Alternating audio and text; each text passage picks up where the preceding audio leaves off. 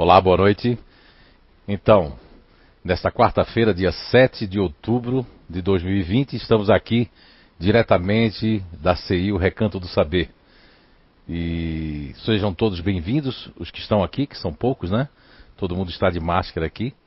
E sejam bem-vindos vocês que estão aí também nos prestigiando online. O tema hoje é a existência atual, é, a programação e o livre-arbítrio, né?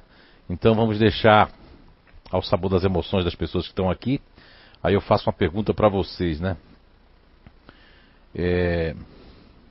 Todo mundo aqui que está aqui procura o bem-estar? Levanta a mão quem procura o bem-estar, por favor. Procura, né? O bem-estar, né? Então todos nós, quando estamos nessa existência atual, é... buscamos de alguma forma o nosso bem-estar, seja o nosso bem-estar físico, o bem-estar intelectual, o bem-estar financeiro, enfim.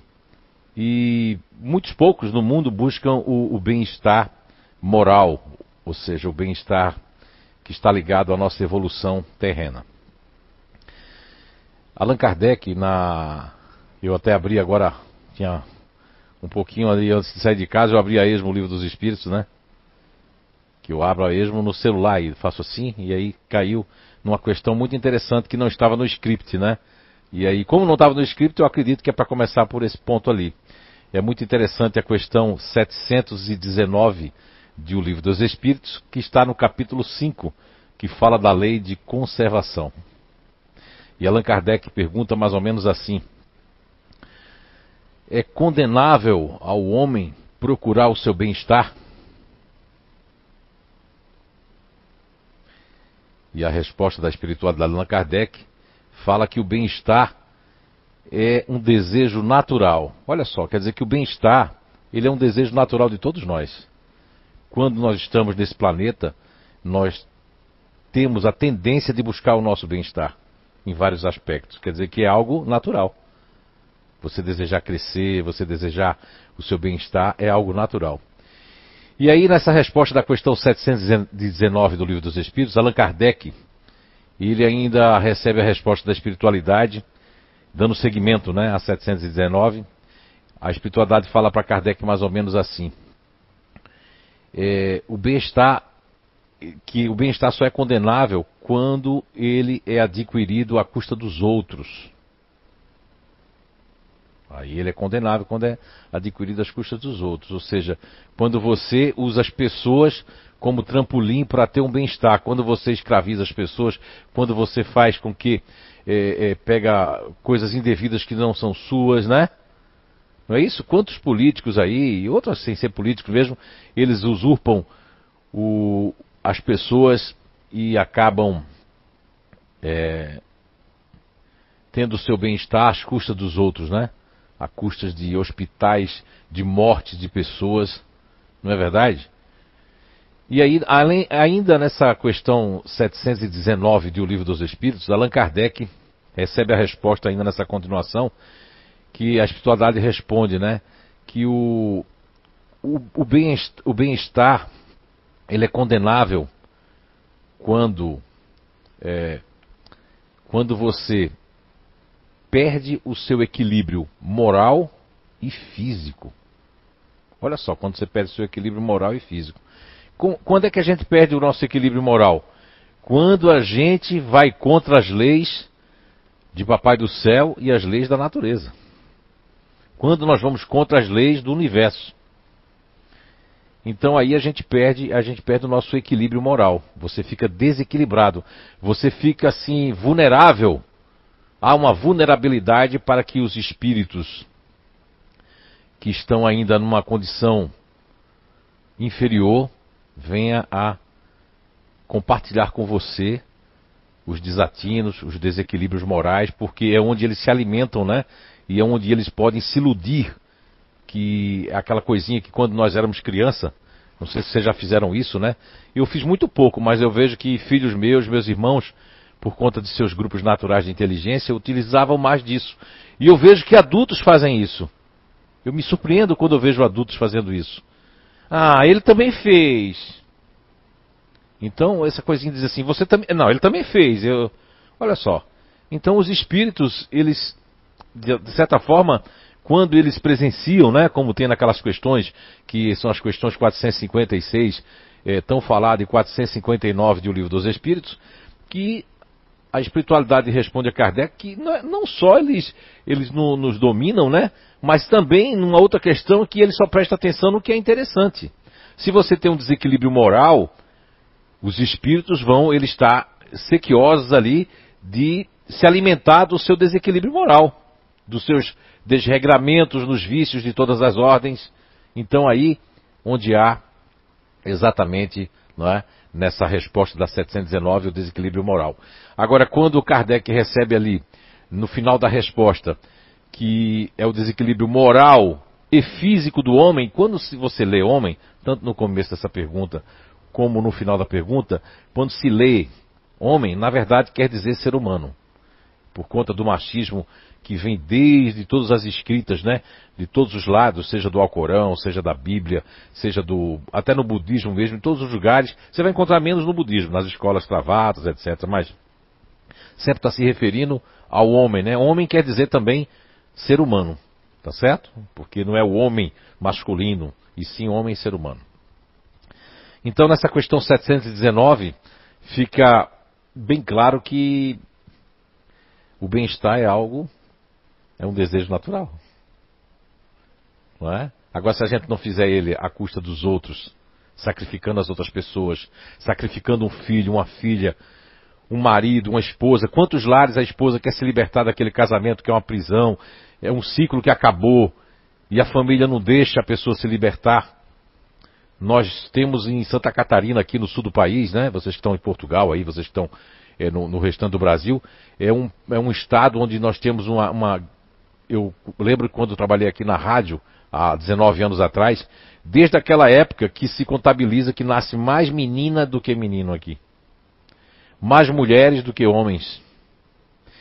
E aqui, infelizmente, de vez em quando nós estamos escutando notícias de feminicídio aí.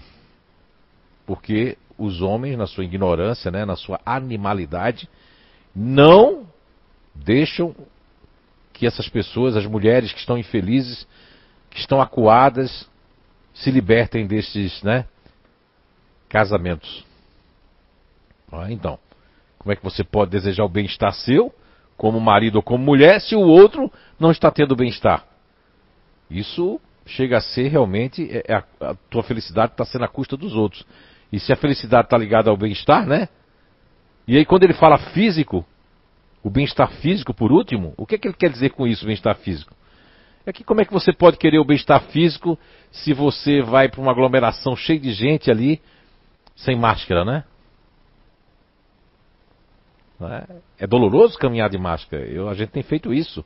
É sufocante, é ruim. Mas é o, que, é o que a gente pode fazer. Porque de repente a gente se cuidou, se cuidou, se cuidou. Mas numa hora a gente se descuidou porque disse: não, não, vamos agora tirar a máscara, né? E ali naquele momento a pessoa espirra, ou aquele momento no ar vem gotículas lá com esse vírus aí que nem a medicina conhece ainda como lidar com ele. Ninguém sabe lidar com esse vírus, né? Do, do Covid-19. E não é o bem-estar você se cuidar? O bem-estar físico que está dizendo no final da resposta da questão 719 de O Livro dos Espíritos.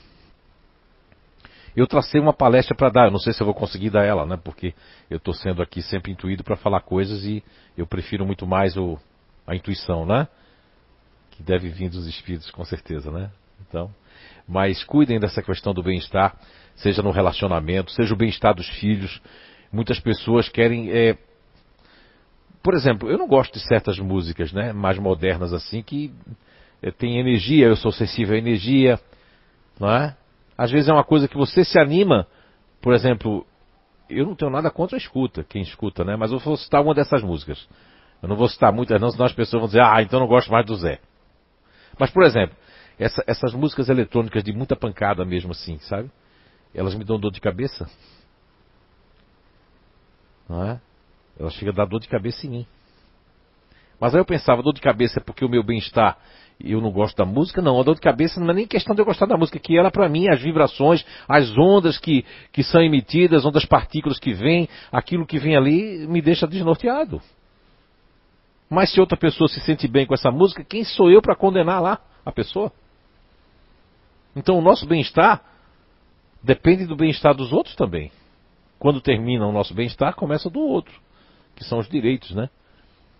O bom mesmo é você tentar ver sua vida, o que você tem que melhorar na sua vida. Se uma outra pessoa, por algum motivo, não quer ficar com você, não quer ficar com outro, você tem que respeitar isso.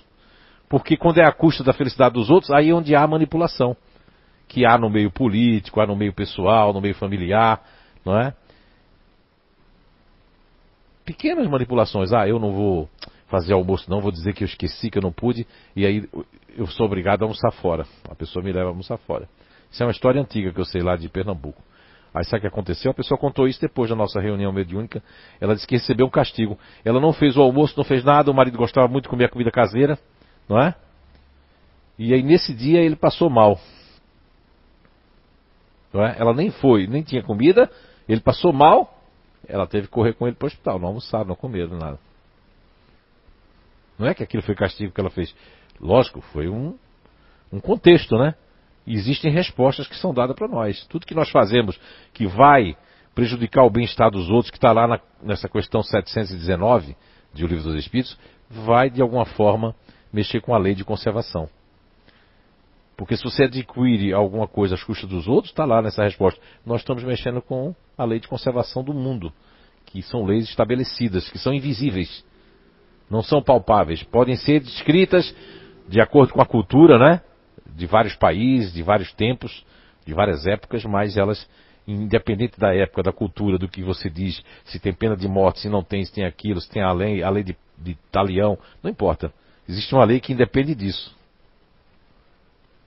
Lógico que ela deve ser, é, como é que se diz? Deve receber o upgrade, que é uma palavra em inglês, né? Melhoramentos por conta de que nós temos leis hoje que nós temos que aplicar porque são leis para a internet. São leis para um processo virtual que as pessoas estão vivendo. E aí? Não é? Senão todo mundo vai fazer o que quer também na internet, né? Aí já faz clonagem, faz um monte de coisa, já tira o dinheiro lá dos 600 reais, que eu achei isso um absurdo. As pessoas já tinham recebido o dinheiro dos outros, né? As pessoas têm o teu CPF, enfim, é muita coisa.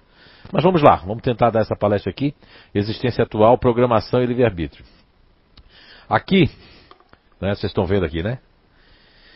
Nós temos a questão que é o esquecimento do passado, a questão 399 do Livro dos Espíritos. Pergunta Allan Kardec: Sendo as vicissitudes da vida corporal expiação das faltas do passado e, ao mesmo tempo, provas com vistas no futuro, seguir-se-á que, da natureza de tais vicissitudes, se possa deduzir de que gênero foi a existência anterior? O Kardec pergunta, né? E a resposta: muito, né? Muito a miúde é isso possível, pois que cada um é punido naquilo por onde pecou. Entretanto, não há que tirar daí uma regra absoluta.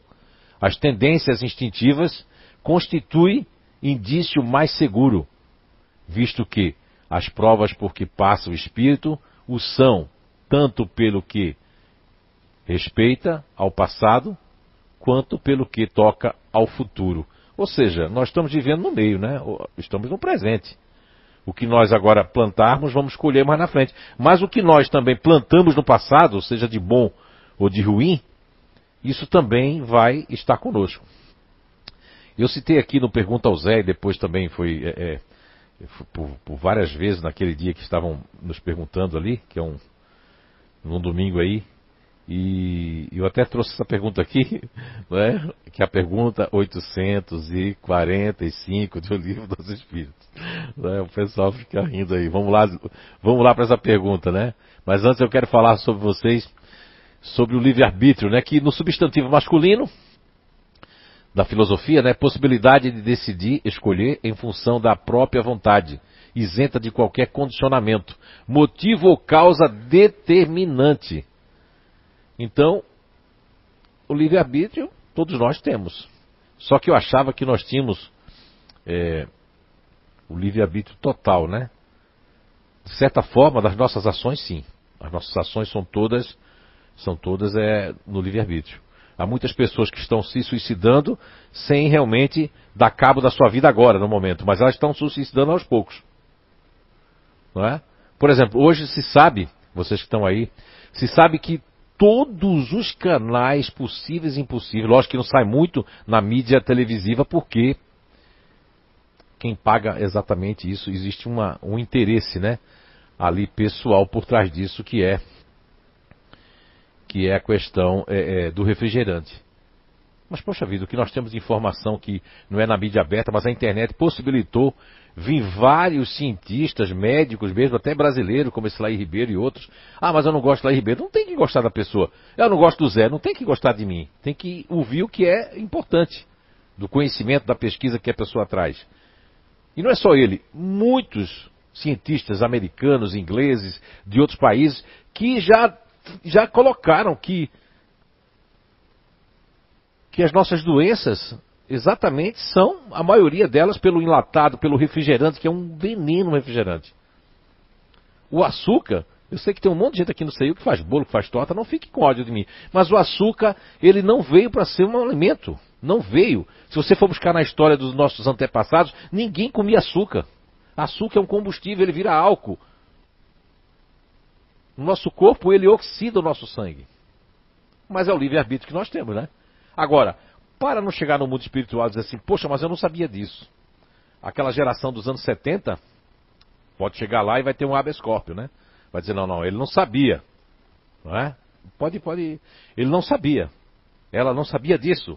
Não tinha divulgação. Quem fumou muito nos anos 70, nos anos 80, tinha pouquíssima informação de que o cigarro fazia mal.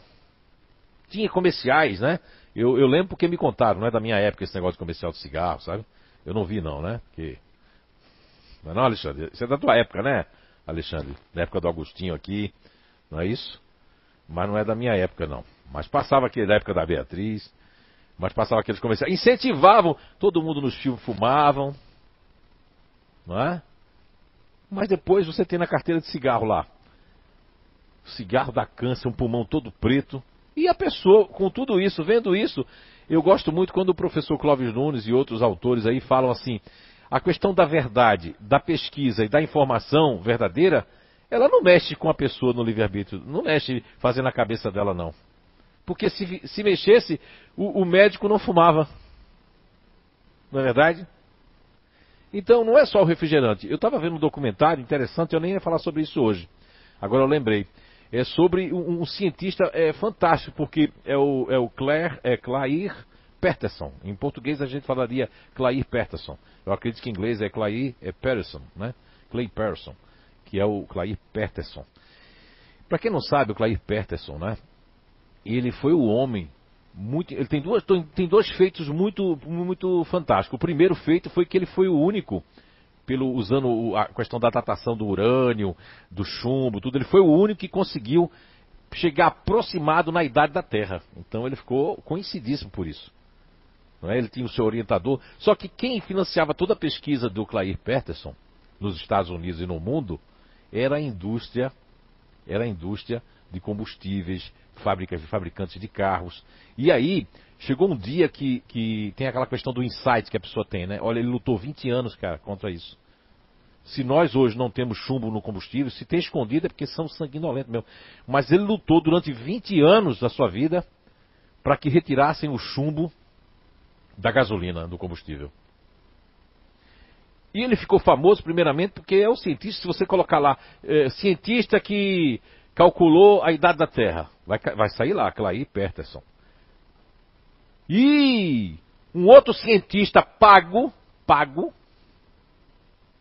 pago, regiamente pago, que é o lobby que diz, né, pelas indústrias, foi ao Senado ser questionado, eram cinco dias de testemunho. Só que o Clay Peterson estava na Antártida, fazendo mais um experimento para provar, ele tirou um gelo, que mais ou menos, uma camada de gelo tão profunda que, que, tava, é, que essa camada de gelo tinha uma idade de 3 mil anos, vamos, vamos dizer. E ele foi comprovando com outros outros, outras pesquisas que ele comprovou que, a, que não existia chumbo há 3 mil anos, que no raso, no fundo do mar não tem chumbo, ele já provou isso, no raso tinha chumbo. Por isso que muitas pessoas comem os camarões que pegaram aquele chumbo. E esse cientista pago por esses o interesse, o conflito de interesse, defendia que não tinha nenhum problema no monóxido que saía. Não é o monóxido de carbono que hoje estão querendo que mais três anos aí, ó, o livre-arbítrio. Mais três anos para cuidar ali dos escapes do carro, né? Daquele negócio que, que, que faz com que não tenha. Você vê, é, é o ser humano. É benefício às custas dos outros, né? E aí o Clay Peterson, no quinto dia do testemunho, alguém avisou a ele, ele saiu da Antártida e chegou lá. Para surpresa de todo mundo. E o senador lá, que tem o nome do senador, tem um vídeo sobre isso também. E aí ele conseguiu, com muita luta, conseguiu lá no debate, disse que o que o cara disse estava certo, só que não estava certo o que, que, o que tem por trás disso aí. E aí o Clay Peterson ele conseguiu. Então a gente deve a ele. Eu acho que ele desencarnou no ano de 1995, se eu não me engano. Na Califórnia. Mas parece que ele é de, de Minnesota Ohio, não sei, dos Estados Unidos. Mas é uma pessoa que, além de descobrir a idade da Terra, estava sendo financiado por pessoas que só queriam o seu interesse pessoal. Mas olha só o livre-arbítrio dele. Ele podia, porque, ah, tem um detalhe na pesquisa. Os caras disseram para ele: a gente vai pagar milhões para você sair dessa pesquisa do chumbo. Nós não vamos mais financiar você. E ele gritando, os caras saíram da sala. No filminho mostra. Sair e deixar ele falando sozinho, porque ele disse: a gente não, não quer que tire o chumbo da, do combustível. Aí quantas pessoas morreram de câncer, morreram com problemas? Quantas pessoas ainda hoje, por essa herança, né? De DNA que nós trazemos ali. Então é, é uma questão de saúde pública, né? O cara foi realmente, ele foi, ó, 20 anos como nós falamos aqui nos nossos livros, né? Que a gente está falando sobre as drogas. Não é só eu, não. Dr. Peter Bryan, que está lá no meu livro Você é a Cura 2, Você é a Cura 1. A gente trazendo ali informações que os antidepressivos são para matar. A espiritualidade foi que pediu para a gente escrever isso. Nos intuiu. E eu perguntei por quê. Porque eu não vou fazer uma coisa sem ter um. E por quê? Hoje me caiu a ficha disso. Eu tive a lembrança nítida disso hoje. Porque as pessoas estão chegando antes do tempo na espiritualidade. As pessoas estão inocentemente, incautamente tomando antidepressivo, tomando pílulas que são ferrenhas. E cientistas como Peter Bryan, que tem o seu livro falando da medicina e da máfia, um cara super respeitado, bioquímico, o cara entendido do assunto da, da, da lei da farmacêutica, e outros que tem aí que condenam mesmo. Só que essas pessoas não vêm para a mídia do Brasil de países latino-americanos. Vocês têm a síndrome do jaleco branco. Eu respeito os médicos, eu respeito os homens que são homens que estão aí combatendo, esses enfermeiros, todas essas pessoas que estão combatendo aí na linha de frente, né? Esse vírus. Médicos sérios, médicos bons, que no juramento de Hipócrates, lá de salvar a vida, saber que a, a, a saúde depende de você e não do remédio. O remédio veio com o nome de remediar. Nós não temos mais remédios hoje em dia, nós temos drogas. Isso é livre-arbítrio, Deus está aqui dizendo isso ou não. Ah, mas isso não é assunto espírita. Aqueles que são realmente dominados pela crença cristalizada e que não conhecem, não conseguem sair da sua caixa, vão desencarnar e do outro lado, ah, mas eu fui espírita, eu fui palestrante, eu fundei casa espírita, eu, eu, eu, eu falava de Kardec, eu fazia não sei o que lá. Sim, mas o que é que você fez? Ah, não, mas eu só trabalhei no lado político, condenando os políticos. E ah, não condeno não, porque eu não posso condenar, porque um remédio de psiquiatria me fez bem. Para com isso. Boa parte da, de dois estudos que existem que não existiam antes, um se chama estudos randomizados e o outro se chama meta-análise. São dois estudos importantes para comprovar se um estudo foi pago pelo laboratório, se tem conflitos de interesse, se é realmente aquilo faz sentido. Mesmo assim, a luta é de Davi contra Golias. Muito forte a luta. Porque não é fácil você lutar contra um, uma indústria poderosa, né, que financiou as faculdades nos anos eh, 30, 40, 50 e 60. Mas vamos seguir aqui. Não sei se eu vou conseguir seguir aqui, mas vamos tentar. Bem, Programação, todo mundo aqui acha, quem levanta, levanta a mão quem acha aqui que você participou da sua programação reencarnatória. Levanta a mão quem acha isso.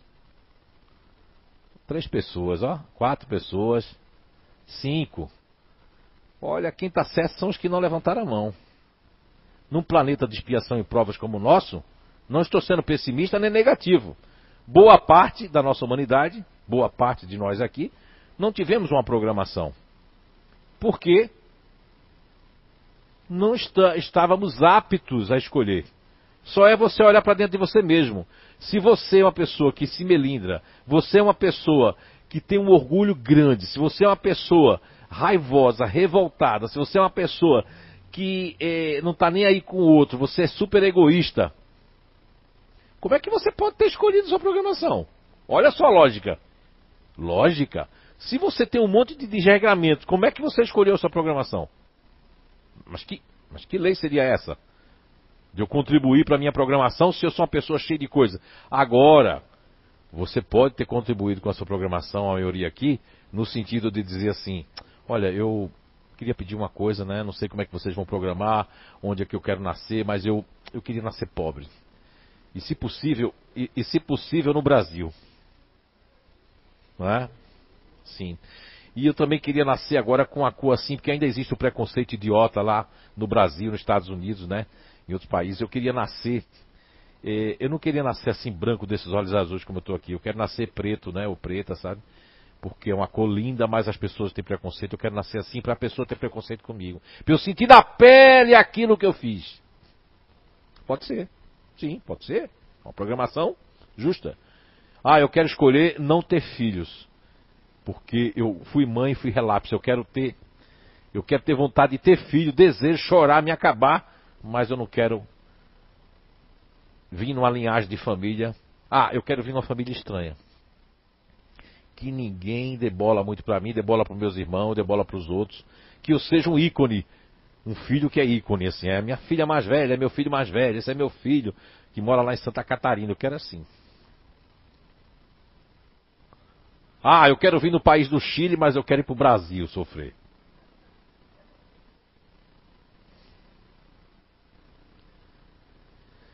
Olha, se eu sair fora da linha, manda uma leucemia para mim.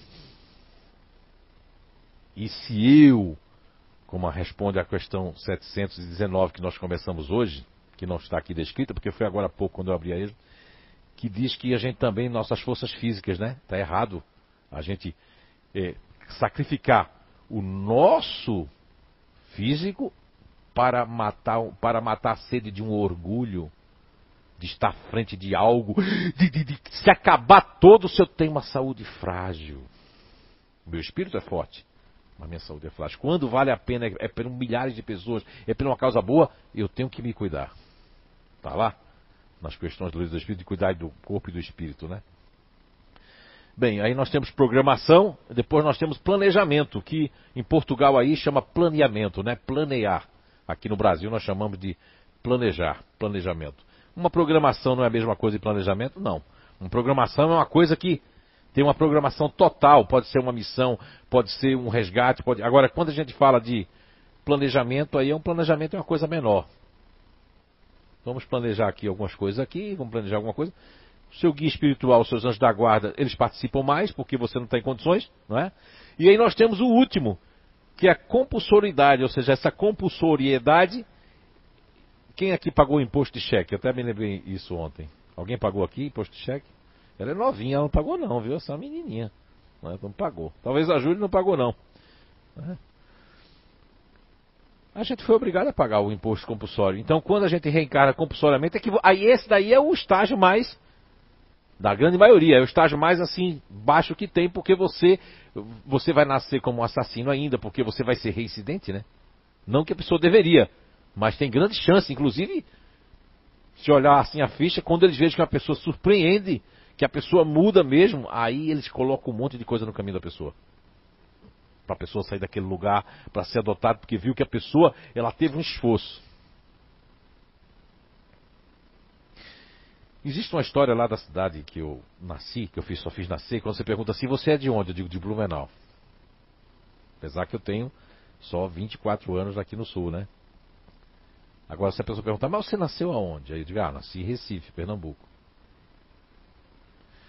Nós somos universais. Nós não somos daquele lugarzinho que nós nascemos ou do, onde nós vivemos, porque isso aqui é transitório. Mas eu lembro de uma história lá de Recife, que nós chamávamos no, na altura de Cheiracolas. Cheiracolas, isso eu estou falando, né? Que eu estou passando um pouquinho aí dos 50, ponto alguma coisa. E eu lembro que quando eu já era, quando eu tinha 17, 18 anos, já existia metrô em Recife e já existia também Xeracolas. Então Xeracolas eu acho que data a minha idade também. Já existia o Xeracolas, com aquela latinha de cola, cola de sapateiro aqui, vocês sabem qual é a cola, né? Aquela cola forte. 6, 7, 8, 9, 10 anos. Mas essa história é muito interessante, porque nesse grupinho de 5, 6, 7, 8 tinha um que fingia que cheirava. Pediu socorro. O cara da lanchonete providenciou, uma pessoa já levou ele para sair daquele grupo ali. Com certeza esse rapaz, esse menino que não queria fazer aquilo. Então não é uma questão. É a questão de que num grupo de meninos, uns já vieram já com tendência de se viciar. Outros acabaram se viciando sem querer, vão ser tirados. Mas sempre existe um que não quer aquilo. Está ali porque. E quando você procura vícios, é porque tem algo desestabilizados, ou de outra vida, ou dessa vida mesmo que se desestabilizou. Existem. Nós vamos falar depois de algumas inteligências, se der tempo, né? Falar de programações que a gente veio também, mas é importante falar esses assuntos para que vocês possam entender que não existe a questão de destino que está destinado. Se existisse destino, então para que a lei do livre-arbítrio? Não existe destino. Ah, eu estou destinado a ficar sozinho, estou destinado a ficar sozinho, eu vou ficar pobre a vida toda. Com esse pensamento é tão forte que as células é melhor do que a pobre. Você fica pobre nas células, fica pobre nos seus pensamentos, fica pobre no conhecimento. Eu fico imaginando quando eu saio, às vezes a gente tá, vai de uma cidade para outra, a gente vê aquelas pessoas com. Não tão. são jovens, mas são espíritos velhos, mas são jovens, 60, 65, 70 jogando o dia todo aquela dama. Imagine você, essa pessoa, quando desencarnar. Imagina essa pessoa que está jogando dominó e dama ali o dia todo naquela praia, né? Morando em frente ao mar. Vamos falar de Balneário Camboriú, que eu vi quando eu ia, agora não foi mais, né, esse ano. Quando nós íamos, a gente vê isso aí, né? Não é isso? Qualquer praia. Aí você pensa assim, o cara com 70, 80 anos fazendo aquilo, e um outro com 70, 80 anos aqui, sentado, ou lendo o livro dos Espíritos. Bem, são escolhas. Um está buscando, eu, eu, agora foi tarde, mas eu estou buscando me espiritualizar. O outro está buscando o quê? Se iludindo, se entretendo, ficando com raiva, e aí vem aqueles espíritos que são viciados no dominó, na dama e no baralho, e começa aquela briga e começa aquilo tudo. E a vida é só isso: é jogar, acordar, tomar café, soltar pum, comer de novo, tomar banho, virar, jogar, né? e vai. Passou um ano, dois anos, três anos, quatro anos, cinco anos, seis anos. Aí quando está na beira da morte, na cama, ai Deus me perdoa. Você acha que Deus vai perdoar? O que é que Deus tem a ver com isso? O que é que Deus tem a ver com isso? com todo respeito à minha família que é protestante, mas eu às vezes não tenho um pouco de paciência para escutar isso. Essa frase, mesmo quando a pessoa não é protestante, quando eu vejo espírita dizendo isso, ah, dá até uma coisa em mim, mas eu tenho paciência. Eu né, pego a saliva, quando não tem água, eu pego a saliva da paz e fico assim com minha boca cheia de saliva. Para impedir. Quando a pessoa diz essa frase assim, ó, eu entrego na mão de Deus. Cara, que entregar na mão de Deus? Pensa bem, são 8 bilhões de habitantes que tem a Terra, quase 8 bilhões de habitantes. Como é que Deus vai estar cuidando de 8 milhões de habitantes? Cheio de sóis, não sei quantos milhões de sóis, de galáxias, de intergaláxias. Que isso? Existe uma hierarquia, já existem leis invisíveis, leis que são, já estão aí, leis que estão no nosso corpo mental, que está nos, nos nossos corpos sutis, leis que já estão na lei da compulsoriedade, que a gente já nasce dentro de uma programação, de uma personalidade, de um perfil, de um local, de um, tudo já junto dessa lei. Senão a gente não, a máquina não funciona. A prova disso está em pequenos exemplos na indústria que são é, é, é, automatizadas. Existe indústria hoje que faz tudo sozinho, até máquina que faz cirurgia. Não é automatizar? Tu acha que Deus é mais, com todo respeito, Deus é mais burro do que a gente então?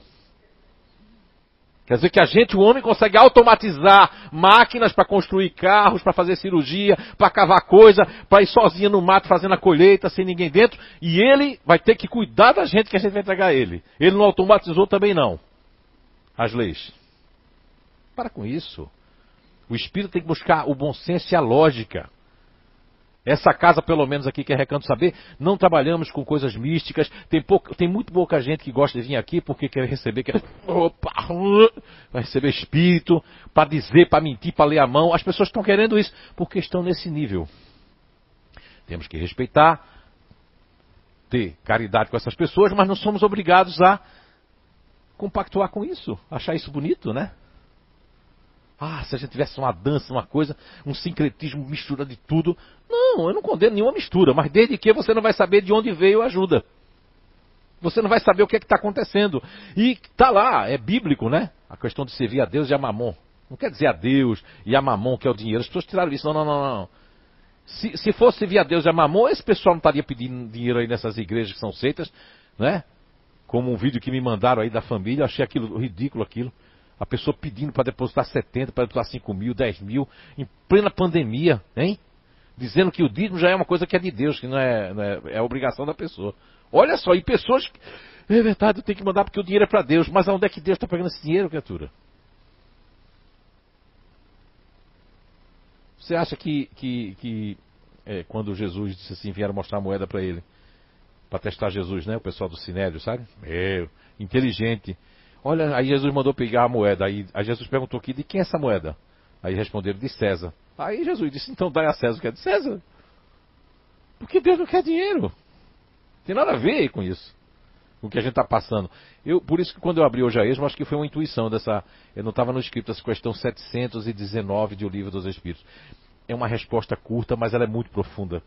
Todos os termos que estão escritos na resposta 719 do Livro dos Espíritos nos traz uma reflexão do bem-estar que é para nós. Inclusive, a primeira resposta que eu disse para vocês é: o bem-estar é um desejo natural. Progredir, ter um carro bem. Agora, se você vai fazer um carnê com 70 e poucas prestações, para poder competir com o vizinho, para competir com o cara na empresa, para competir com aquele outro, para chegar lá e quando as pessoas não veem, a pessoa dá a ré, vai para frente, vai para trás, né? Até a pessoa ver, né? Eu conheci pessoas aqui mesmo Blumenau que fazia um teatro para descer do carro. Abria a porta, se não tivesse ninguém vendo, mas quando tinha alguém vendo aí.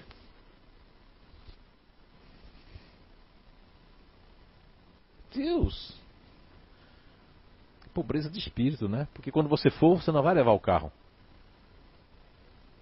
O bem-estar, ele tem que ser um conjunto, bem-estar de paz, pode ser financeira também. As pessoas se degladeiam o seu físico, do seu espírito, sua moralidade, para poder mostrar que tem alguma coisa. Veja bem que esse ano, o obsessor da praia, ele vai ficar, meu Deus, agora eu vou atazanar poucas pessoas, né? Mas é, não, não que a praia tenha obsessor, é que as pessoas, se não tirar uma foto na praia no final do ano, e de Blumenau, isso aí é uma super mega obsessão. Pessoas daqui da casa, cansei de ver esses anos todos. Mas não pode falar que a pessoa não está preparada ou preparado. Mas tem que tirar selfie lá para dizer que tá na praia. A praia cheia de bicho mordendo, a casa tá acontecendo cheia de, de lá a gente chama buriçoca, cheia de pernilongo e tudo, e, e ainda tira foto sorrindo. E às vezes o bicho que tá mordendo lá. Para mandar para redes sociais. Por quê? Porque esse ainda é o meu, quer dizer, não é nem a minha evolução, mas eu tô numa contradição incrível. Eu estou com conhecimento, eu dou palestra, eu dou curso, eu participei, eu participo de, de, de conhecimento, principalmente dos espíritas, né? E faço o contrário porque sobe a minha cabeça. E por que sobe a minha cabeça? É o orgulho, é o egoísmo, é a vontade de, de competitividade com as pessoas. Porque, ah, não, mas essa reta não tem culpa, está entranhado na cidade. Que nada. Nada está entranhado na cidade. Pode ser que a psicosfera, o inconsciente coletivo, promova esse tipo de coisa, mas vai quem quer. Lembra do menininho de Chiracola que eu falei? Tinha um grupinho, ele pediu ajuda, ele estava ele tava fingindo, ele disse baixinho, eu estava lançando, que ele estava fingindo que estava cheirando, mas ele não cheirava. O homem resgatou ele para dentro da lanchonete.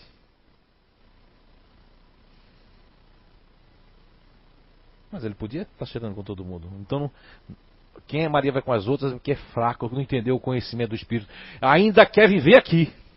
Vive todo dia, porque cada dia que a gente vive, quando a gente dá feliz aniversário, devia dar feliz menos um ano de vida. É, não é feliz, é menos um ano de vida. É feliz porque mais, a gente teve, a gente já passou mais um ano de vida, conquistamos mais um ano de vida, mas é menos um ano de vida. A gente tinha que estar se desidentificando. Isso é um, eu faço na minha vida profissional esse trabalho de desidentificação, mas falando do, do espírito, desidentificando da matéria, desidentificando das coisas do, do mundo sem perder a responsabilidade de trabalhar, de trazer o pão de cada dia, sem perder a responsabilidade de buscar o bem-estar, de buscar as coisas boas, sem perder a responsabilidade de estar bonito, de estar cheiroso, de estar vaidoso. Isso tudo é bom. Não é ruim. Chico Xavier mesmo, você vê um médio aí mais conhecido do mundo, do, do mundo, né? Espírita, ele gostava da sua peruca, de estar bem assiado, perfumado, de volta a mesma coisa. Mas as pessoas não, as pessoas, uma vez uma pessoa me procurou, há muitos anos atrás, aqui o seu era bem pequenininho, a gente já tinha mudado para cá, e ela disse assim, quando ela viu eu descer do carro, acho que eu tinha um, um carrinho palio weekend, ela disse, ah, o senhor tem carro? Eu digo, tenho. Ah, o senhor dirige? Dirijo. Ah, o senhor mora numa casa boa? Eu disse, olha, mais ou menos. Ah, então não dá para confiar no senhor, porque eu estou procurando um médio pobre. Paupermo. Eu digo, mas a casinha aqui é de madeira, inclusive a nossa casinha era feinha, lembra? A gente pintou tudo, ainda estava amarelinha ainda, da cor desse, assim, um amarelo meio ofuscado assim. Mas a mulher disse, é, mas eu esperava encontrar uma pessoa assim mais velha, mais sofrida, né? É que falaram tanto do senhor. E quem mandou aqui foi um pai de santo, porque os pais de santo mandavam muita gente para aqui, não é, Kátia Nades? Não é, dona Alice, né?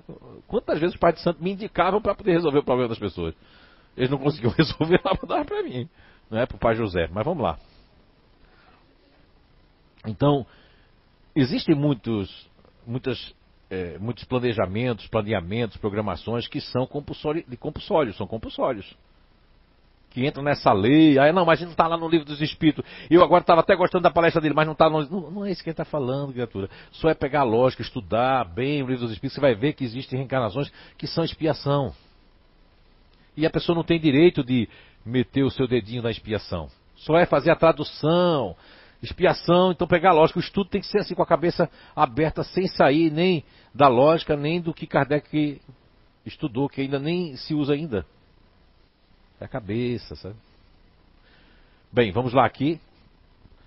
Vocês estão tendo aqui a questão 845, né? Que foi uma questão que eu passei, eu acho que um dia inteiro falando dela, um domingo aí passado. Na questão 845 do Livro dos Espíritos, Allan Kardec pergunta: as predisposições instintivas que o homem traz ao nascer não são um obstáculo ao exercício do seu livre-arbítrio? Resposta: As predisposições instintivas são as do espírito antes da sua encarnação. Conforme for ele mais ou menos adiantado, elas podem impeli-lo a atos repreensíveis, no que ele será secundado por espíritos que simpatizam com essas disposições.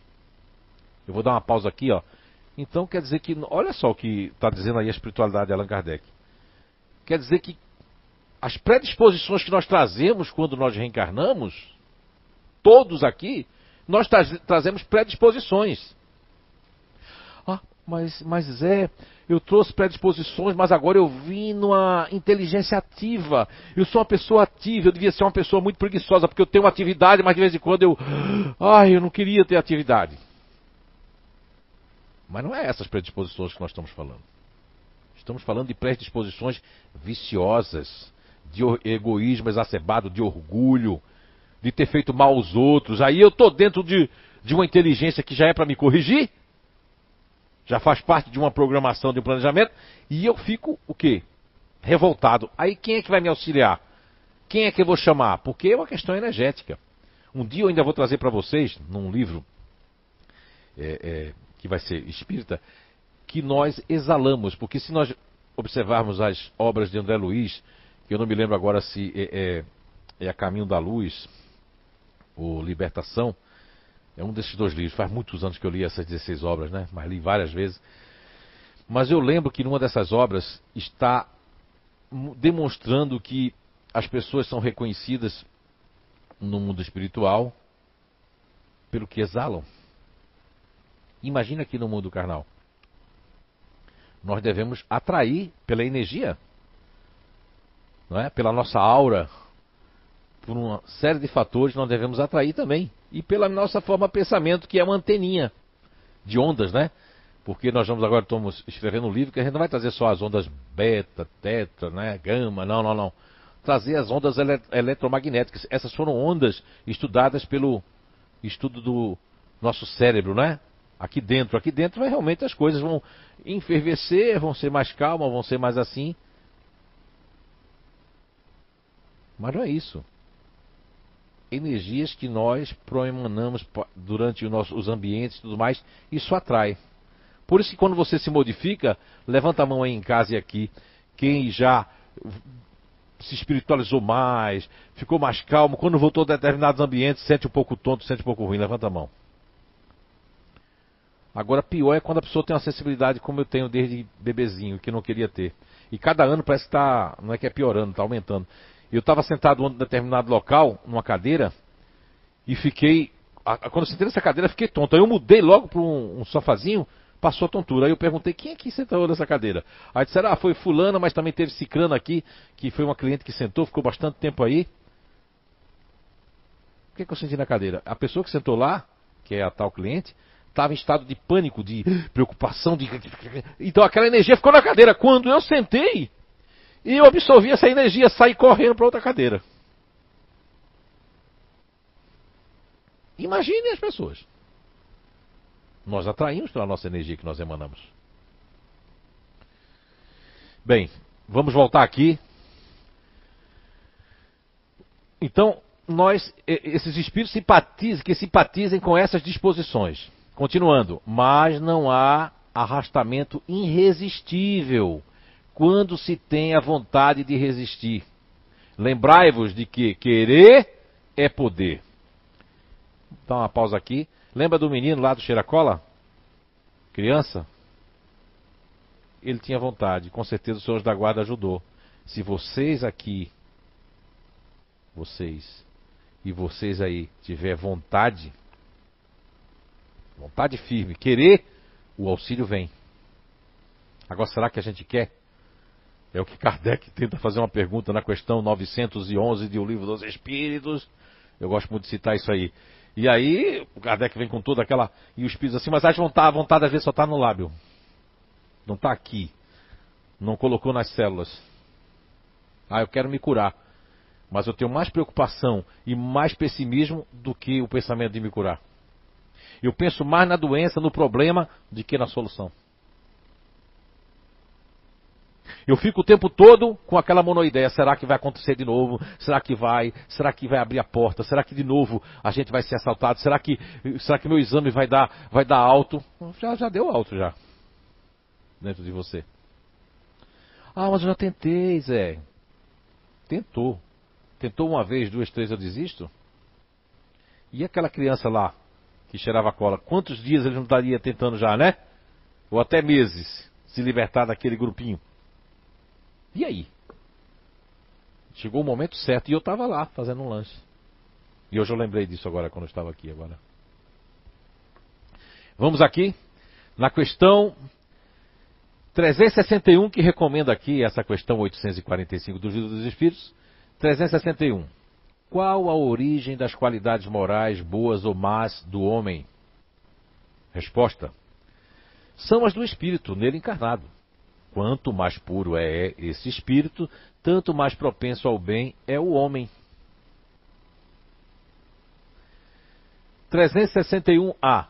Sugiciar daí que o homem de bem é a encarnação de um bom espírito e o homem vicioso é de um espírito mau?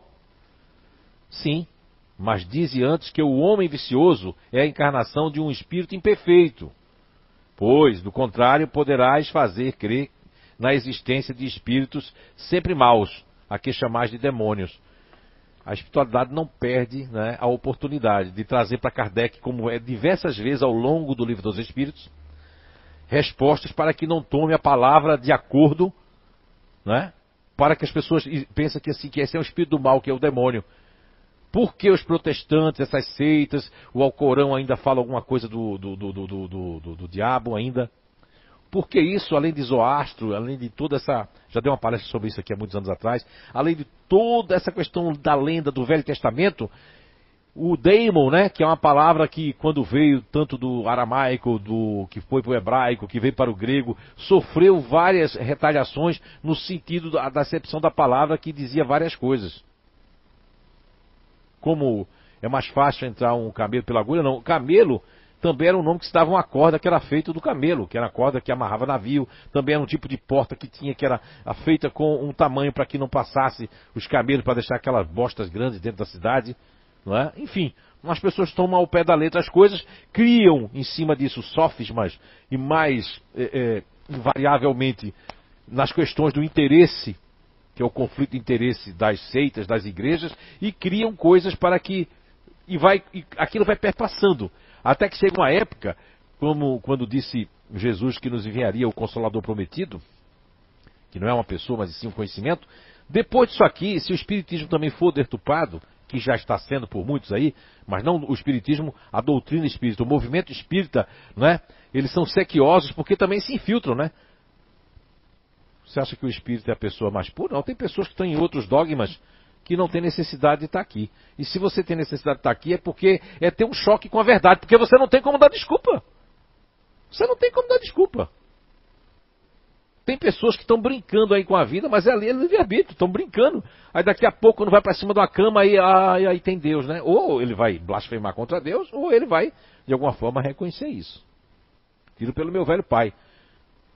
Dizia que a morte morreu acabou, se morreu acabou, se morreu acabou. Quando ele ficou com câncer, que dolo, que doeu aquilo ali, foi quimioterapia, radioterapia. Meu pai passou cinco anos sofrendo. Foi aí que no último ano ali, nos últimos meses, ele até, ó, meu irmão protestante, ele aceitou, ele pra mim, é, aceitei, mas ele gostava das fitas espíritas, assistiu todas as fitas espíritas. Ele atirou para todo lado, mas por quê? Porque a dor, o sofrimento mostrou para ele que onde é que ele ia? Pro nada? Era o nada que tinha para aquelas pessoas que, que são mais assim, estão dentro da, da doutrina espírita mesmo, e crê descrê, crê descrê, crê descrê, essas pessoas são muito vulneráveis. Ela crê no momento que elas estão passando a dificuldade, aí quando sai dessa dificuldade, crê um pouco, depois abandona. Ou quando vem na casa espírita, ela vem por medo. É uma prisão do medo, porque eu não sei se eu não vou, é melhor eu ir. Eu quero abandonar, abandono, mas não abandono. Mas isso aí, o que, que tem a ver os Espíritos de Deus com a tua vida, se foi vocês que fizeram as escolhas?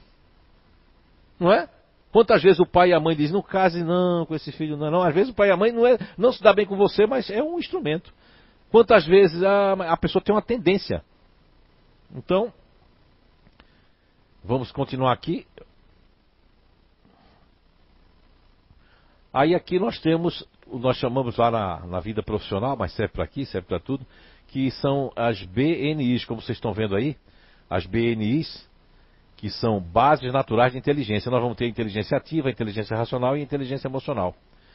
Então essas portas reencarnatórias, nós, mas instalam no livro dos Espíritos de alguma forma sim. Nós vamos encontrar isso na questão 146 do livro dos Espíritos, quando Allan Kardec pergunta eh, se a alma tem uma sede determinada e circunscrita no corpo. E a resposta, em, primeiro, em primeira mão, é não.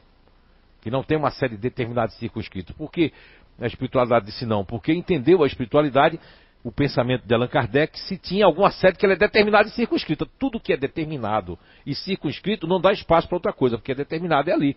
Se a gente fizer essa porta aqui, determinar hoje que todo mundo vai entrar por aqui, aquela nós vamos isolar, vai fechar e não vai existir mais, correto? Então determinado é aqui, não é isso? Não é isso? E nós vamos circunscrever isso.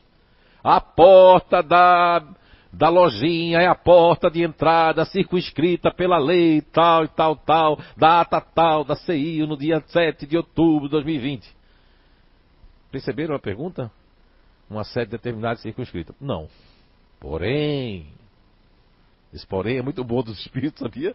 Eduardo fica rindo, é verdade. Porém, naqueles que pensam muito, nos gênios, está localizada na cabeça, enquanto que ao passo daqueles que pensam muito na humanidade se localiza no coração. E aí Allan Kardec, como nós estamos tendo aí maravilhoso estudo das revistas espíritas, ele se comunicava com um grupo de magnetizadores, com muitas pessoas. Ele conheceu Anton, Franz Anthony Mesmer, estudou o mesmerismo, magnetismo, por isso que ele coloca essa pergunta 146A como se estivesse faltando alguma coisa. E na questão 146A, Allan Kardec pergunta: o que dizer daqueles que situam a alma num centro vital?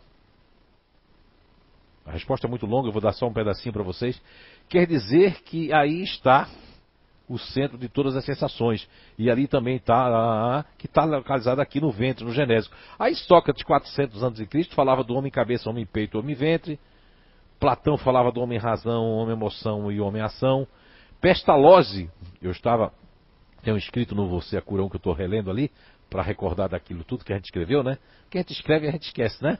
Fui ler ali e eu vi que eu tinha recebido um escrito que está lá, é, nos meus rascunhos, no HD que eu tive observando, que a, a, a Gabriela Elana, né, nos enviou uma coisa, um, um, texto fantástico de um livro, né, que é uma biografia de Johann Sebastian Pestalozzi.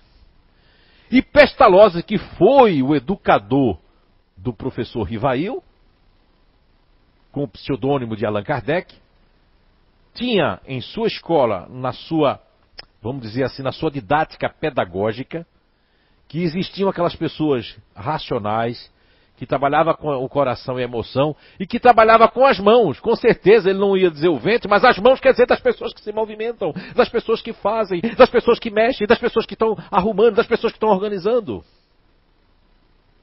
Das pessoas que estão jogando, das pessoas que estão fazendo. Né? E o coração daqueles que estão sentindo, daqueles que estão percebendo as pessoas. E a razão daqueles que estão pesquisando, daqueles que estão observando, daqueles que estão articulando, daqueles que estão mexendo com a ciência, mexendo com as coisas. Por que eu estou falando assim? Agora me perguntei a mim mesmo. Olha, não mexa muito comigo. Ai, ai. Mas vamos lá. Então, a inteligência ativa, a inteligência racional e a inteligência emocional. Aí o seu planejamento, a sua programação, o seu planeamento veio numa inteligência emocional. Olha só, você veio, como está na questão 146, veio para sentir a humanidade. Veio para sentir também a você mesmo. Que nós temos no, na inteligência emocional quatro perfis de personalidades. Que nós nominamos de grupo natural de inteligência. Nesses quatro perfis, nós vamos ter dois emocionais para dentro e dois emocionais para fora. E aí nós temos as pessoas que estão com o emocional para dentro. Qual seria a lógica de a pessoa vir com o emocional para dentro? Assista o Identidade Eterna, que é de 15 15 dias. Tenha o esforço, porque as pessoas hoje são muito preguiçosas espiritualmente. Manda o cartaz para ver, vou, ver se eu lembro. Não, esses não merecem assistir o Identidade Eterna. Merece que esqueça o dia. Merece que não esqueça. Ah, desculpe, não é para dizer isso, não, não. Não, merece que a gente ajude. Manda o cartaz para ele. Mas aí ele perde o mérito Aí a Jaqueline assim, Zé, manda o cartaz pra mim. Aí eu mando. Aí ela, ah, tu mandaste o cartaz, mas eu não li. Aí a Jaqueline de novo, Zé, manda o cartaz que eu quero assistir. Aí eu mando o cartaz de novo pra Jaqueline. Aí a Jaqueline não assiste. Tu acha que eu devo mandar de novo? Tá aí. Mas as pessoas nem entendem o que a gente está fazendo no da Eterna. Então quando você vem no emocional para dentro, que é o caso da Beatriz, né, Beatriz? Eu vim para sentir. Eu vim para sentir o meu eu, eu vim para sentir, para ressentir, para saber como eu me sinto. Porque na reencarnação passada, eu não queria saber de mim, eu, eu nem sabia do meu corpo, eu, eu, eu só queria viver, viver, viver, não queria saber como é que era esse corpo, para que isso? Não é, não é só para isso, não, né? Lógico, é para criticar, para fazer coisas diferentes, para ter um poder crítico no mundo, para que venha as coisas diferentes, venha a beleza, venha a arte, venha tanta coisa, para um monte de coisa. Mas é uma experiência diferente. Imagine você que se a Beatriz foi lá numa vida que ela detonou tudo como racional, agora ela está no emocional. Isso faz com que ela experimente. Quando Allan Kardec pergunta na questão 804 de O Livro dos Espíritos, porque nós temos aptidões diferentes uns dos outros, né? São as aptidões naturais. A resposta é muito longa, mas eu peguei alguns tópicos dessa resposta que é fantástico. Porque assim Deus o quer, para que a gente possa praticar, experienciar. E ainda nessa mesma resposta da questão 804 do Livro dos Espíritos, nos traz que pessoas de outros mundos, de outros planetas, vêm aqui para dar o seu exemplo com missão, para já mostrar alguns conhecimentos que conseguem ver. Quem está de fora de um problema, de uma discussão, de qualquer coisa, pode ver que vê melhor do que quem está dentro do negócio. Já ficou alguém aqui dentro do furacão? Já ficou aquele furacão que tem nos Estados Unidos? Alguém ficou dentro? Alguém? Nunca ficou? Eu também não. Alguém imaginou que eu tinha ficado? Não, não, não. Mas quando tá dentro do furacão, ninguém vai ver se estiver dentro do furacão. Mas quem tá de fora vê o cara rodando, vê vaca rodando caminhão, não é verdade? É um assunto sério, não estou rindo do furacão não. Santa Catarina teve um e destelhou e matou algumas pessoas. Mas eu quero dizer que nós somos devedores uns dos outros. Então não tem aqui, ó, a inteligência ativa é melhor do que a racional. Não. Cada um vai sofrer. Vai ter coisa boa. O emocional tem a questão da empatia, dos neurônios espelhos, a questão da crítica, a questão da observação, a questão da, da conciliação, né? A questão do agrupamento, a questão do, do, do, do, do sofrer. Porque se você pegar um dos grupos ali que eu chamo de continuador emocional, você vai ver que ele passa um ano, dois anos, três anos calado. E aí, quem é marido ou mulher, ou filho ou esposa, né, diz assim, ah, deve estar tudo bem. A pessoa já está, quando é no terceiro ano, a pessoa diz, chega! Aí a pessoa diz, está louco? Não. Porque essa é a condição que ele veio. Mas quem está como esposo, ou esposa, marido, mulher ou filho, de certa forma é egoísta. Porque se tiver um conhecimento como esse, ou tiver um conhecimento, tem que estar em prática. Eu tenho que saber como você funciona. Como eu funciono, como ela funciona, como você funciona. Se eu tenho esse conhecimento, eu tenho que procurar saber. Não, eu uso isso para discutir e ter razão. Eu uso isso para manipular. Eu uso isso para me dar bem. Eu uso isso para afetar as pessoas. Então não valeu a pena esse conhecimento. Então a inteligência emocional é a inteligência racional. Ah, mas a inteligência racional tem pessoas frias, distantes, mas estão pesquisando. Tem pessoas como Bill Gates, que é um racional que fez coisas boas, e, dentro das coisas boas que ele fez, pessoas fizeram coisas ruins, né? Nós temos Osama Bin Laden, que um racional frio, que fez coisas ruins. Porque outras pessoas fizeram coisas ruins com o povo dele, então é ali a lei de olho por olho, dente por dente, né? Ok? Que é a lei antiga. Que lá está escrito de outra forma, né? No Alcorão lá. E aí nós temos a, a, inteligência racional, pessoas que observam, pessoas que se programam, pessoas que programam o mundo, pessoas que são otimistas, pessoas que vêm botar energia do otimismo nesse mundo. Aí vem pessoas que, é, é, é, que, que faz filmes como Avatar, vem pessoas que fazem séries, vem pessoas que constroem coisas, que máquinas, e, e, e tudo isso é muito bom. E aí vem pessoas ativas, né? Que fazem a coisa acontecer. Uma pessoa que reencarna na inteligência ativa, ou racional ou emocional, vem para experienciar isso. E é uma forma de programar a pessoa para a pessoa melhorar. Porque quantos ativos quer dizer assim, ó? Doeu, ai. Ai, eu vou fazer alguma coisa, vou lavar uma roupa, vou fazer uma coisa, daqui a pouco eu tô. Ai, tô, tô melhor. Porque a sua alma está naquela sede que é para ativar. Não é para ficar parado, não. E outras pessoas que reencarnam no racional, que foram ativas, né? Fica assim, né, Guisa? Agoniada, né?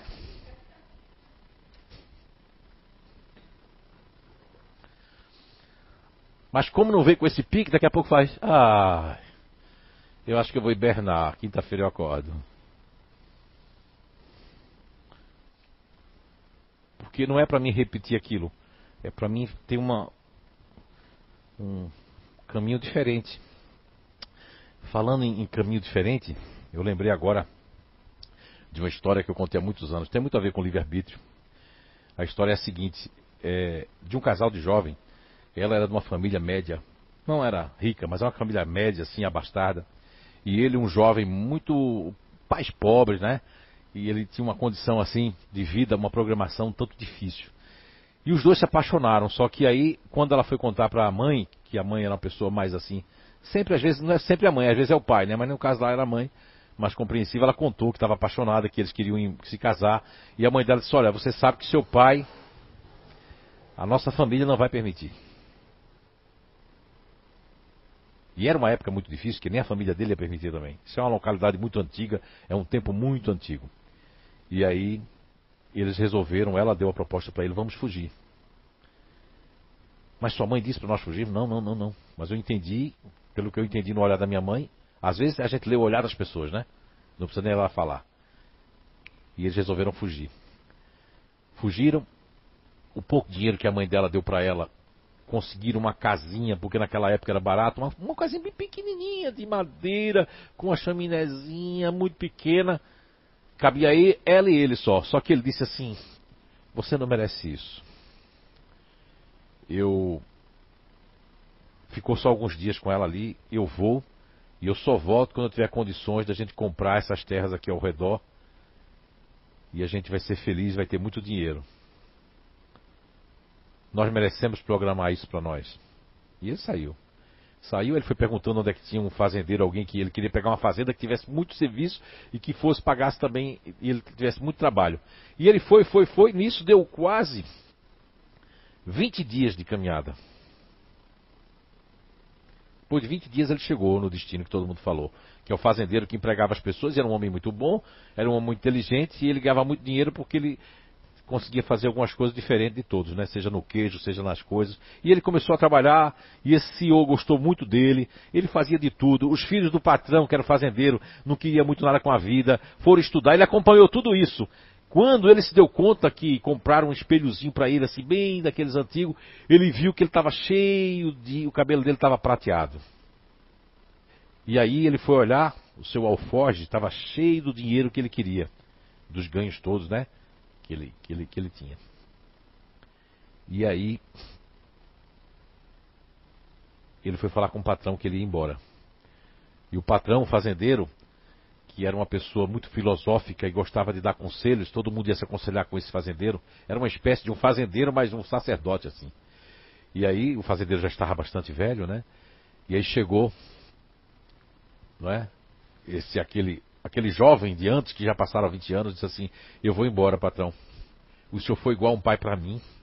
Eu tenho que ir porque agora eu juntei o dinheiro suficiente para voltar para minha amada, que eu não sei nem se como é que ela vai estar agora. Mas eu queria que fazer uma proposta para você, meu filho. Ele chamou ele de filho. Aí ele disse: qual, qual seria, patrão? Eu quero que você. Eu quero trocar com você o dinheiro que você ganhou aqui por três conselhos. Não é obrigado a me dar a resposta agora. Amanhã cedo você me dá a resposta. Meu Deus, aí ele foi. Aí ele perguntou, aí ele disse assim: Eu vou, eu, eu vou pensar. No outro dia, que ele se acordava cedo de madrugada, juntou suas coisinhas, que eram poucas, né? Já, mas tinha mais alguma coisa. Fez aquele saco, tudo. E aí o, o patrão disse: E aí, qual é a sua resposta? Ele disse: Olha, meu patrão, eu passei a noite toda pensando. Eu confio tanto no Senhor. E hoje eu estou vendo que o dinheiro não é a coisa mais importante. A coisa mais importante para mim é a minha amada, o meu bem-estar e querer voltar para ela é mais importante do que o dinheiro. Eu vou trocar com o Senhor todo o dinheiro que eu ganhei pelos três conselhos. Aqui está o dinheiro, ele deu, né? O alforgezinho. E quais são os três conselhos, patrão? Primeiro, primeiro conselho: nunca pegue atalhos na vida vocês nunca peguem atalhos na vida. Quando vocês pegam atalho, vocês têm que voltar novamente, seja para uma nova existência repetida, seja para uma nova programação mais dolorida. Porque os atalhos, eles são fáceis, mas eles não são bons. Diante da programação que todos nós temos na vida e perante ao compromisso reencarnatório que nós assumimos. Primeiro era não pegar atalho. Ele não falou tudo isso que eu falei, não. É o atalho, tá? Eu estou dando agora o conselho para vocês. E o segundo conselho, patrão? Bem, o segundo conselho é que nunca escute o mal. Nunca dê ouvido a coisas, a barulhos, a confusões, se você estiver escutando. Nunca dê. Nunca dê. Fique sempre na sua. No máximo, faça uma oração, faça alguma coisa. E vocês não devem dar atenção às fake news as pessoas que querem brigar com vocês por conta de partido político, por conta de time de futebol, por conta de ideologia, por conta de tantos outros motivos pequenos, egoístas, que vocês acabam se chateando com pessoas, vocês acabam escutando os barulhos, os ruídos daqueles que tiram a sua paz, seja encarnado ou seja desencarnado. Então, o segundo conselho que ele deu para o jovem que agora já tinha passado 20 anos, e eles eram muito jovens, aquele casal. Ele tinha 17 e ela tinha 15 naquela época que nós falamos, né? Então ele ainda estava jovem. Patrão, e o terceiro conselho? O primeiro o senhor falou que era para não pegar atalhos. O segundo conselho o senhor falou que era para não dar ouvido a coisas ruins e ao mal. E o terceiro conselho, patrão? Por favor, diga. Já estou ficando um tanto ansioso. Vocês estão ansiosos também? Você também está em casa? O terceiro conselho colocaram água para mim, não, não. Hoje eu não mereci água. O terceiro conselho é, não precisa colocar agora. O terceiro conselho nunca tome uma decisão quando você estiver com raiva ou nervoso, ou quando você estiver desesperado. Nunca tome uma decisão. Esfrie, deixe uma noite no meio, se acalme, para depois você pensar o que você vai fazer. Isso é uma grande verdade. Quantas vezes nós, no calor da revolta, do desespero, da raiva, da mágoa, da indiferença, ou mesmo da dúvida, nós falamos coisas, nós colocamos para frente coisas que não são verdades, nós tomamos ações que não é para tomar, dizemos coisas às pessoas que não deveríamos dizer. Então ele disse o terceiro conselho: não tomar nenhuma decisão quando tiver sobrecarregado, nervoso, estiver agitado, quando tiver desesperado. E aí, o jovem fez então, patrão, muito obrigado, eu estou indo. Espere, meu jovem, eu quero que você leve esses três pães. Este maior você só abra diante da sua amada. Ele vai estar bem embrulhado, bem amarrado. Você leve junto ao seu corpo, pendurado ao seu corpo. Esse pão aqui, ele é muito especial porque ele é para você e para sua amada que, que nós fizemos. Eu pedi para né, a nossa governanta fazer da melhor forma. Esse pão médio aqui e esse menor é para você comer ao longo do caminho. E aqui está uma jarreta de água, uma cânfora para você levar com a água de cheiro, que era uma água cheirosa, mas era uma água que tinha inclusive algumas coisas boas para ele, né? E ele beijou a mão do patrão, se abraçaram e ele se despediu. E o patrão fez ele prometer que um dia ele voltasse lá com a sua amada para que ele conhecesse. E ele assim prometeu. E ele foi. Ao chegar, depois de três dias de caminhada, ele se deparou com uma bifurcação assim. E aí ele ficou indeciso. Uma pessoa disse assim: Olha, esse lado esquerdo aqui é muito bom porque é um atalho que economiza. O senhor vai para onde? Aí ele disse mais ou menos para onde ia. O homem disse: Não, aqui nesse atalho o senhor vai economizar agora cinco dias, que não existia esse atalho. Essa aqui é a estrada antiga, esse aqui é o atalho. O senhor vai economizar cinco dias, vai ser muito bom para o senhor. O senhor ainda vai chegar com mais pão lá, porque ele havia dado a fatia de pão para o homem. E aí, quando ele ia, ele lembrou: não pegue atalhos. Aí ele mudou e o homem ficou meio chateado porque ele pegou outro caminho aqui, que era o caminho do lado direito, né? Caminho da direita. E foi. Ao chegar lá na frente, onde essa bifurcação dava, mais ou menos ali, que ele caminhou vários dias, dormiu e tudo mais, ele soube que aquele atalho tinha ladrões que pegavam as pessoas, matavam e pegavam seus pertences. Então aí ele já valorizou bastante o primeiro conselho. Então aí ele assustou e lembrou dos conselhos. Meu Deus, que bom, meu patrão, muito obrigado. Salvou a vida dele. E aí ele foi, foi. Só que agora, ao longo do tempo, tinham feito outros caminhos melhores daqui para frente. E aí ele não ia precisar dos 20 dias. Já faltavam agora apenas oito dias para ele chegar. E aí ele estava muito cansado. E ele viu uma hospedaria. E perguntou ao homem como é que faria? Como ele já não tinha dinheiro, só tinha aquele pão e aquilo ali. O homem disse, olha, se o senhor lavar os meus pratos, lavar aqui da pensão das pessoas que vêm aqui, que põem os cavalos, o senhor prendeu os cavalos, lavar os pratos, o senhor pode dormir aqui que eu não vou lhe cobrar nada, o, o, depois o pode ir embora. E ele fez assim, lavou os negócios lá, prendeu os cavalos das pessoas dos hóspedes, e ele foi para dentro do quarto que deram a chave. Quando foi lá pela meia-noite, começou grito horrendos, gritos horrendos, raivoso. Não falava palavra, só era urros, urros, urros. E aí ele ia abrir a porta para ver, para fazer alguma coisa. Aí ele lembrou do segundo conselho: não dê ouvido ao mal, aos barulhos e às coisas ruins. Muitas vezes, na vida, a gente está determinado a fazer uma coisa boa e vem um parente nosso, alguém que é pessimista, alguém que não está no nosso. que é usado inclusive, e vem dar um conselho para a gente que não é aquilo, ou vem chamar a gente, ou grita ou faz alguma coisa para nos tirar do sério. E aí ele ficou quieto na cama, botou a mão nos ouvidos. Quando passou no outro dia de manhã, ele viu lá um homem morto, e aí ele soube que o filho do dono da hospedaria era doente mental era uma pessoa que era agressiva e que o homem todas as vezes soltava, ele, ele se soltava de noite, às vezes ele fugia porque vivia amarrado esse rapaz. E ele deu tanta mordida no homem lá que o homem morreu. Mais uma vez o conselho do patrão, né? Valeu a pena. E o terceiro conselho? Aí foi. Quando ele chegou perto, aí ele ele estava querendo chegar de todo jeito, ele adiantou o passo, adiantou o passo, e o, o segundo pão, né? Tinha o terceiro pão, mas o segundo pão já estava acabando. Ele disse, vou mais, mais. Quando aí quando chegou, ele já tinha acordado cedo do outro dia, do dia, quando chegou perto, que aqui estava um morro alto que ele estava, e aí ele viu a chopanazinha dele com saindo uma fumacinha. Aí ele se aproximou, e queria se aproximar mais, mas já ia escurecer.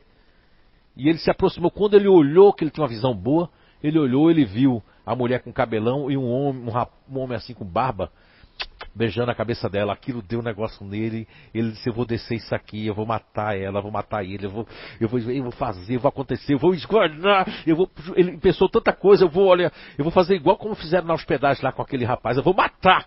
E é o que isso que nós fazemos com raiva daquilo, o resultado que não sai igual. As coisas que a gente quer manipular ou quer fazer, o resultado não sai do jeito que a gente quer. Porque às vezes tem que ser do jeito que é, do jeito que é para ser do jeito que é melhor para nós. Um não que é dado na nossa vida é o começo de um novo ciclo, é um começo de uma nova vida, é um começo de um novo alvorecer. E aí ele lembrou do terceiro conselho do seu patrão e ele foi se acalmando, se acalmando e foi lembrando das palavras do patrão. Você deixa uma noite no meio. Aí ele resolveu ali dormir em cima do saco com aquele pão ali assim de lado. E aí quando ele acordou cedinho, ele começou a descer, descer, descer, descer devagar. Seu coração começou a bater, porque é assim que acontece quando a gente não sabe do resultado. Quando a gente está no negócio de um emprego, de um trabalho, de uma coisa para sair, não dá aquele coração, ou de uma notícia ruim, ou para saber o que é que é, a pessoa já fica já, né? E ele ficou assim nervoso, agitado, pela cena que ele veio, ele disse, no mínimo eu vou falar para ela o seguinte, que eu voltei, mas ela pode continuar a vida dela. Ele começou a, a, trabalhar na mente o que ia dizer, o que não ia dizer, o que ia falar, mas quando ele chegou, que ele bateu palma, que abriu aquelas duas portinhas que abriu aquela de cima, e aí que ele olhou para ela, assim com aquela cara, porque a gente está julgando, é com a cara feia que a gente olha para a pessoa, né? O julgamento, né? Que é aquele julgamento, aquele olhar sentenciador. É aquele olhar que diz, eu sei, eu sei, né? Vem com aquela toga, aquela toga cheio de orgulho, de determinação. Assim ele estava na porta da casinha da Chopana. E aí quando ele fala, ela olha para ele, arregala os olhos e diz: "Meu amor!" Aí ele olha assim: "Meu amor o quê?" Ó. Aí ela faz assim: "Meu filho, venha conhecer seu pai." Aí o homem derramou em choro. O filho dele já tinha um penugem de barba e assim que ele foi, ela estava grávida. Ele começou a chorar, abraçou ela, abraçou o filho. E aí os três chorando junto. E aí o filho já tinha praticamente 20 anos, não conhecia o pai. E aí ele foi abrir o pão para comer. Quando ele foi, que a mulher foi abrir o pão, o dinheiro estava dentro do pão. Moral da história: existe dentro do pão da vida surpresas se nós nos esforçarmos dentro de uma programação na existência atual dentro do nosso livre-arbítrio. Que Papai do Céu nos abençoe a todos, a todos que estão aqui e a todos vocês que estão aí em casa e que possamos fazer dessa existência atual realmente o passaporte evolutivo para novas paragens, que possamos passar as fazendas estelares como Jesus o fez e como todos os espíritos puros os fazem. Nós podemos também e nós temos que fazer isso. Muita paz, um beijo no coração de todos vocês.